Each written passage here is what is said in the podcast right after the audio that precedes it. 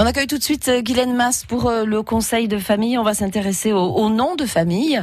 Euh, quand un enfant vient de naître, se pose la question du choix du nom de famille. Celui du père, celui de la mère, les deux.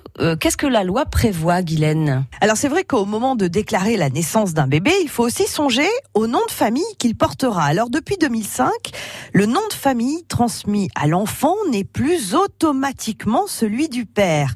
La législation permet euh, aux parents de choisir le nom que portera leur progéniture. Attention, ce choix ne peut être fait qu'une seule fois et il est irrévocable, comme dirait euh, Denis Brognard. La déclaration conjointe père et mère est faite grâce au formulaire euh, remis par l'officier de l'état civil au moment de la reconnaissance de l'enfant. Vous trouverez ce formulaire également dans divers services publics, hein, comme par exemple à la caisse d'allocation familiale.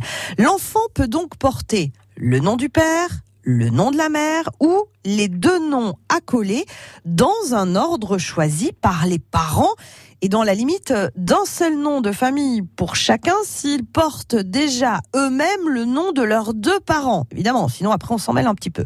Concernant les noms de famille composés, ils deviennent un nom unique, indissociable et donc transmis intégralement. À noter qu'un divorce ou une séparation entre les parents ne modifie pas le nom de famille de l'enfant. Et si les parents ne font pas un choix? Alors, pour des parents mariés, en l'absence de déclaration conjointe entre le père et la mère, l'enfant prend automatiquement le nom du père.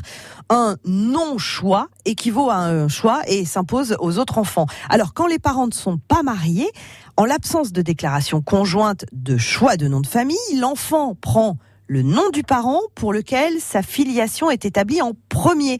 Par exemple, si le père reconnaît l'enfant après la déclaration de naissance, l'enfant prendra le nom de sa mère. Et si la filiation est établie simultanément entre les deux parents, eh bien l'enfant prend également dans ce cas-là le nom du père. Merci Guylaine. Conseil de famille est à retrouver sur francebleu.fr. France Bleu Limousin.